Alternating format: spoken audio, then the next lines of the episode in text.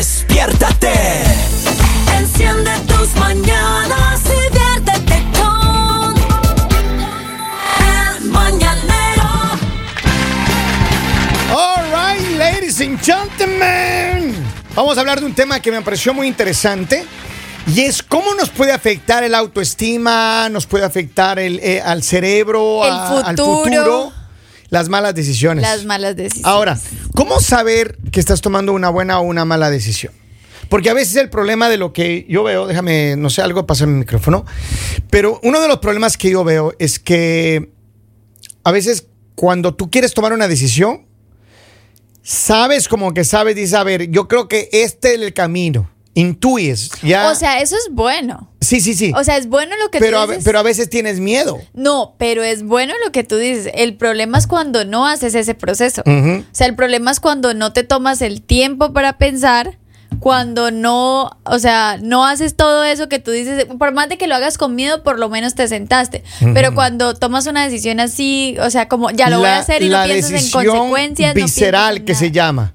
Exacto. No, hay un problema grave cuando uno toma decisiones viscerales. Vamos a hablar de este tema que es bastante serio e importante, así que quiero que se una a la, la plática mi compañero Henry Lord, porque Aparte porque ese es el que le, Pero- le va a servir más esta información de así, cómo no tomar tomar malas, decisiones. Malas decisiones llevan a muchas personas al fracaso. Malas decisiones le arruinan a las personas. Malas decisiones le hacen infelices a las personas. Pero la pregunta aquí del millón de dólares es, ¿cómo saber que la decisión que estás tomando es una buena decisión? Ahora, ¿qué es lo que yo creo en mi experiencia personal? Que cuando tú quieres tomar una decisión adecuada, uno tiene que analizar. Y a veces el problema más delicado que hay, en mi opinión personal, es que cuando tú dices, ok, yo quiero tomar esta decisión y tratas de consultar con alguien y a veces ese alguien te confunde más O no te da un buen consejo. o no te da un buen consejo. O sea, yo creo que lo más importante como primer paso es sí tomarte el tiempo y analizar, Y analizar. el pro y, lo, y el contra. O sea, digamos, que si esa decisión eh, posiblemente vas a tener cosas malas, porque siempre que tomamos una decisión en la vida eh, hay cosas malas y hay cosas buenas. Entonces hay que saber si lo que vas a perder justifica lo que vas a ganar. Ahora, ¿qué, es- qué es el problema cuando tomamos decisiones viscerales? No sé si, les- bueno, a todos nos ha pasado. A todos nos ha pasado. O sea, con cabeza caliente, tomar decisiones eh, se aconseja no hacerlo. Ya, mira, yo, yo Ni me cuando acuerdo. esté feliz, tampoco frescas. Yo me acuerdo una Ahí vez. tiene dos. Yo, yo acuerdo- me acuerdo una vez una persona se enojó conmigo y se fue a comprar una casa, hermano. Así. De verdad, así. Pum. Se fue a comprar una casa. Pero qué amigo Y- tiene usted, yo quisiera No. tener un amigo de eso que cada, No, que, no, cada que me mandan a volar que se compre una casa. Pero no, se fue a comprar una casa una y no era la mejor decisión en ese momento, pero lo hizo. Por una decisión visceral. Hay personas que tienen un problema y reaccionan demasiado rápido. No Ahora, están dispuestas a bregar con el problema y toman decisiones muy viscerales, muy rápidas y eso puede afectar al futuro. O sea, yo siempre he pensado, maestro, que los daños colaterales, cuando usted va a tomar una decisión, si usted los Tiene que analizarse. Si usted los tiene presentes, que va a haber daños colaterales, hay que frenarse. Es cierto. Eso es lo que yo ahí por ahí la tengo. A ver, ¿cómo hacen ustedes el proceso? ¿Cómo analizan ustedes el proceso antes de tomar una decisión? ¿Cómo lo hacen? Eh, algo así, o sea, como decir, ok, con esta decisión siempre pones todo en una balanza. ¿Cierto? O sea, siempre dices, Aunque no hay tiempo, a veces, a veces no hay tiempo. Sí, pero digamos cuando tú, y, de pronto no quiero que suene feo, pero cuando tú usas la inteligencia, Artificial. No la, la- eso no existe. La inteligencia, o sea, digamos tu inteligencia, Cierto. no la de una computadora, no la del internet, no eso, sino la tuya. Y tú dices como a la pregunta que va Henry. Hay momentos en los que tú, digamos, un, un ejemplo, vas a tomar una decisión que va a afectar a alguien cercano a ti, a tu pareja, a un familiar o eso, y tú no lo piensas porque es algo de momento. Tú estás expuesto a perder a las otras personas que están a tu alrededor. Entonces yo digo, por eso hay que ser inteligente. Vale la pena hacer esto que voy a hacer un rato, una hora, un día, un mes y perder todo lo que llevo años eh, construyendo, eh, conservando, cuidando. Entonces yo creo que ahí es cuando no te equivocas. Cuando tú dices, no, o sea, me enfoco en lo que estoy haciendo, cuido las personas que quiero, cuido lo que tengo, Pero, ¿sabes? porque ha costado conseguirlo. Es, que- es que ahí cae el tema del equilibrio entre el deseo inmediato y la visión a largo plazo, que más o menos va por los daños colaterales. O sea, ¿qué va a pasar con esa decisión? ¿En qué te va a marcar y en qué te va Pero a mira, ayudar esa Es que decisión? yo creo que todo depende de qué área. Acertada o no. Ya, ya, pero dep- depende en qué área. Si haces en, en el aspecto personal, si haces una decisión en el aspecto Laboral, sentimental, si haces una decisión en el aspecto laboral. Yo me acuerdo cuando eh, tuve que dejar un trabajo para dedicarme a otro, right? Y, y para mí era la decisión emocional estaba ahí. Yo quería cambiarme de trabajo ya. Y, pero la decisión financiera no estaba porque me estaba cambiando de un trabajo donde ganaba un buen dinero a ganarme a, a pasarme a un trabajo que era mi propio negocio y donde yo tenía un riesgo de decir y ahora qué pasa qué va a pasar si no gano el mismo dinero Eh, hay por eso digo cada decisión es diferente pero Digamos respecto a los trabajos, Ujú. a veces tú puedes estar, ganar muy bien en tu trabajo, te puede gustar tu trabajo, pero a veces te quita la tranquilidad. No o te da felicidad. Pero eso no, no, no, no, no, no. Sí, tú estás feliz porque es lo que a ti te gusta hacer, pero tú no sabes si estás en un trabajo en el que todos los días te estresan. Todos los días eh, tú vives así como nervioso, como eso. Y cu- cuando llega, llegas a esos momentos, a veces es, es triste, pero tienes que dejar ese trabajo por más de que ganes bien, por más de que sea algo que llevas haciendo por mucho tiempo y te gusta. Pero cuando te empieza a afectar la parte emocional y tú dices, no, es que no, o sea, no, me, me estreso Eso- mucho. e- Ese me... es un impacto en el cerebro. Es decir, el costo de un error puede marcar tu cerebro.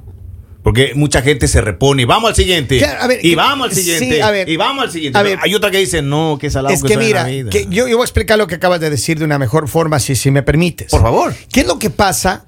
Las emociones de las personas, no todos tenemos la misma capacidad de aceptar una derrota. No todas las personas estamos capacitadas para eh, equivocarnos. Hay personas que te equivocan y dicen, bueno, ya me equivoqué, ah, ya no importa, vamos a intentar otra vez, ¿no?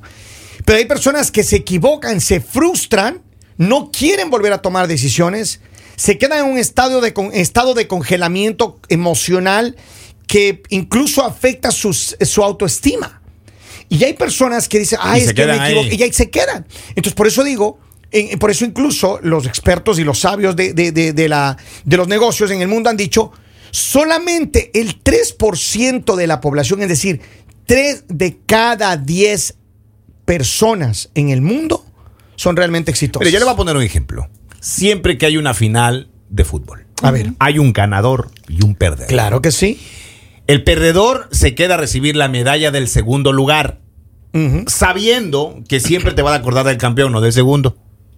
¿No? Pero el segundo se queda y le hace un pasillo al ganador.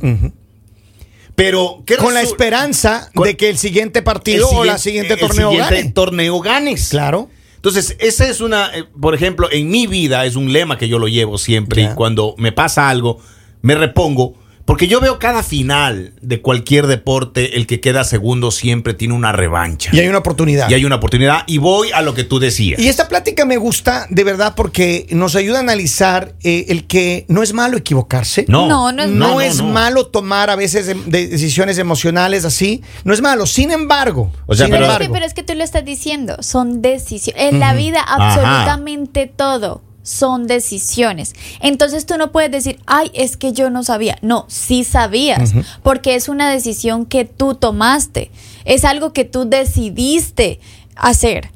Entonces por eso es importante siempre pensar antes de, siempre tener en cuenta que todo va a tener consecuencias, todo lo que hagas va a tener consecuencias. Si es en tu trabajo, si tú dejaste un trabajo por por di- digamos más que todo por un capricho, hay una consecuencia. Ya en tu casa te va a faltar el dinero, posiblemente no vas a conseguir el mismo trabajo o si de pronto por una mala decisión de decir tenías tenías un viaje y dijiste, "Ay, no, no importa, yo me voy de viaje y que se espere el Pero- trabajo." pero O sea, ¿sabes todo qué? eso son, perdón, Sí. quiero terminar.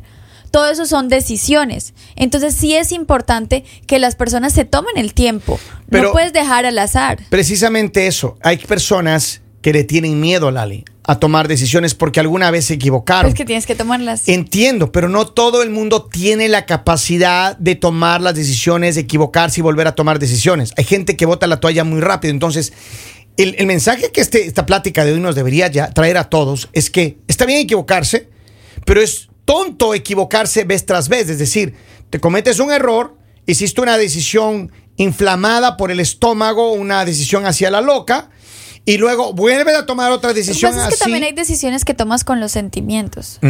Y eso es un proceso largo, un proceso difícil para todos los seres humanos, para llegar al punto de hacer a un lado tus sentimientos y tomar decisiones más inteligentes. Y no es fácil. Por ejemplo, en el trabajo, hay personas que, como decías tú más temprano, están emocionalmente atadas de su trabajo, les encanta, les encanta el grupo de trabajo, les están bien en- en- emocionalmente. Pero pos- posiblemente financieramente dicen, no, pues es que aquí paso feliz todos los días, pero no estoy ganando plata. Y hay personas que les da miedo dejar esa comodidad de- de- del dinero que, que viene cada semana y buscar otra posibilidad que a lo mejor les da más dinero y mayor satisfacción. Sin embargo, yo lo que sí les digo es, y las oportunidades que he tenido de hablar con personas es, no tengan miedo a los retos ni a equivocarse. Claro. Ahora, también hay personas que, digamos, están en su trabajo, les pagan bien, hacen bien su trabajo, pero tienes eh, un, un jefe que no te trata bien. Tienes También un te puede jefe- marcar. Tienes un jefe que te grita, tienes un jefe que te habla feo y, y, es difícil porque tú dices, ok, ok, económicamente estoy bien, trato de hacer lo mejor posible, pero no me estoy sintiendo bien en, en esa parte, entonces yo creo que ahí también debes tomar una decisión. ¿Por qué? Porque te está quitando tu tranquilidad y no solo tu tranquilidad en el momento del trabajo, sino en el resto del día, porque ya es, ese acto o eso te dañó todo tu día. Entonces sí es importante analizar, yo creo que lo más importante de este tema y a lo que los expertos dicen, porque por eso Henry traía lo del cerebro, que era lo que los expertos dicen El en este estudio, el impacto que tiene tu cerebro. Entonces, sí tienes que analizar qué está impactando tu día. O sea, si tú de pronto sales de tu casa feliz y todo, y ya pasó algo y, y todo tu día se dañó, entonces tienes que analizar qué es lo que está impactando para poder cambiar eso y poder seguir tranquilo el resto de tu, de tu vida. Porque, porque la vida es, es, es decidir todos los Sí. días. ¿Me voy por esta vía o me voy por la vía de acá? ¿Hago lo de aquí o hago lo de acá? Todos Ahora. los días y a cada momento tienes que estar decidiendo.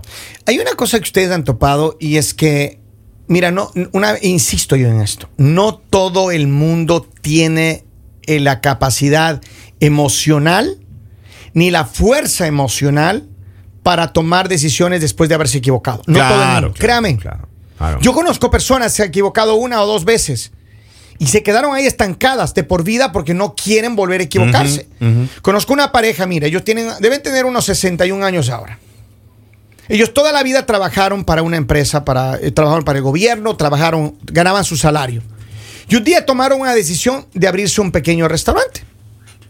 Pero ¿qué pasó con ellos? No tenían conocimiento de cómo realmente se operaba un negocio. No se educaron, no preguntaron, no se asesoraron para cómo correr este restaurante. Al principio, la parte emocional les llevó a tomar la decisión, oh, sí, bueno, vamos acá, invirtieron un montón de sus ahorros, hicieron el restaurante, pero ¿qué pasaba? No tenían todas las herramientas adecuadas para poder eh, sacar adelante ese proyecto. Les duró dos años, perdieron casi todos sus ahorros, no se asesoraban, no escuchaban no hicieron su publicidad, no hicieron su, su trabajo de, de asesorarse para decir, ok, así es como se hace. Después de dos años, ¿qué creen que qué pasó? Se sintieron tan frustrados que no volvieron a tomar ninguna decisión, ya dijeron, no, su- ¿no sabes qué? Vamos a volver a trabajar para alguien más y ahí nos quedamos. Y no, no pensaron que tenían una oportunidad, pero hay, hay veces que nosotros como humanos tomamos la decisión de cerrarnos, de creer que todo lo sabemos y no pedimos ayuda. Y ese es un problema eh, difícil de aceptar. Entonces, yo le digo a la gente, si usted el día de hoy tiene que tomar decisiones y se equivoca, pues bueno, se equivocó. Errar es de humanos, dicen. Siga adelante. No le estoy diciendo que vuelva a equivocarse, le estoy diciendo que, como decía Lali más temprano, planifique. ¿Qué es lo que va a hacer? ¿Qué es lo que le va a beneficiar para tomar una mejor decisión? Ahora, yo creo que lo más importante en esto es que a todos nos gusta estar tranquilos, en paz, sea su trabajo, sea la relación, sea eh, todo lo que día a día, si hay un momento en el que tienes que analizar y en el que tienes que ver si hay alguien que te está quitando eso. Si hay alguien que te está quitando tu paz, si hay alguien que te está quitando, porque no se puede vivir así. O sea, no puedes, ha- hay personas, digamos, si tú eres una persona que te gusta estar como tranquilo, te gusta estar como bien, como que hacer las cosas bien, y tienes una persona al lado que es eh, como que explosiva, como que todo es así al apuro, a lo rápido, al estrés y todo, lastimosamente tienes que alejarte de esas personas porque no vas a estar bien y no vas a estar no no vas a estar bien y no vas a funcionar y nada en tu vida se va a ver bonito sino todo se va a ver como oscuro si si tú no te alejas de eso. Entonces si es tu trabajo pues eh, tienes que empezar a buscar una opción tienes que buscar otro trabajo pero yo creo que lo más importante siempre y lo que los expertos siempre dicen es tienes que buscar la tranquilidad y la paz porque así estés donde estés con poco dinero con mucho dinero como sea desde que tú todos los días digas estoy bien tengo salud porque cuando es el estrés ¿Cuántas personas no están ahorita sufriendo de mil enfermedades por el estrés? Entonces sí hay que ponerle atención. Claro, y, y no es solamente los cantantes. Sacan muchas canciones, solo pega una. Y el resto. Hay álbumes que no pegan de 12 canciones porque un- el- cuando ellos tienen un trabajo. Pero mira, yo te voy a decir Y- algo y- con respecto a eso. Y ellos se levantan y siguen para el siguiente álbum. Claro. Pero es que mira, Y siguen para el pero porque hay artistas en cambio que le pegan todo el álbum y pegan dos, tres álbumes y pegan los tres primeros álbumes que sacaron. ¿Sabes por qué? ¿Quieren que les diga por qué? ¿Por qué? Porque se asesoran, porque escuchan, porque preguntan, Claro. porque no van a la ciega a, in- a inventar el agua tibia. Una de las, uno de los problemas del día de hoy, escúcheme para terminar este segmento. Si usted es un inversionista, si usted es un empresario, si usted es un trabajador, si usted es un creativo, no importa lo que haga, deje de estar inventando cosas. Si usted quiere hacer algo en la vida productiva, no invente. Ponga un proyecto en la mira, pregunte, asesórese, estudie, prepárese.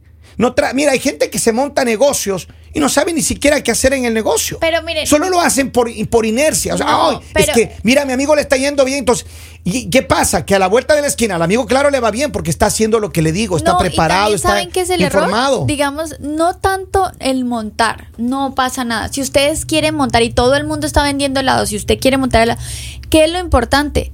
Que usted se concentre, uno, en usted, no en el alrededor. Y dos, en vender el mejor producto, la calidad, la constancia. Porque hay muchas personas que dicen, ok, un ejemplo ya para terminar. Todos venden helados pero yo me sé una receta y es buenísima y todo y es diferente y yo lo ¿Qué pasa? Tienes que hacerlo, pero la persona dice, ay, no, hoy no vendí. Paso, no, no vendí. Yo ya mejor cierro esto y monto otra cosa. No tienes que ser constante porque las empresas Bien no dicho. crecen de la noche a la Bien dicho, mañana. pero insisto yo, no invente el agua tibia. Si usted sabe hacer el- la mejor receta de helado, usted trate de informarse, asesorarse, estudiar, aprender. Listen, asesórense, porque la vida no viene fácil. Maestro Jonathan. decir algo. Messi, ahí lo tiene, jugó cinco mundiales, perdió cuatro y se juega en cada cuatro años y ganó el último. Señores. El señor Mark Zuckerberg, cinco fracasos para lo que es con Facebook. Elon Musk, se le tuvo que caer un cohete antes de llegar al, al espacio. El señor Jeff Bezos casi quiebra por meterse la idea de sacar un teléfono Por con esa Amazon. mujer. Steve Jobs tuvo siete fracasos antes de ser lo mejor en Apple. Así, Así, que, que, motívense, motívense, señores. Ya regresamos. El mañanero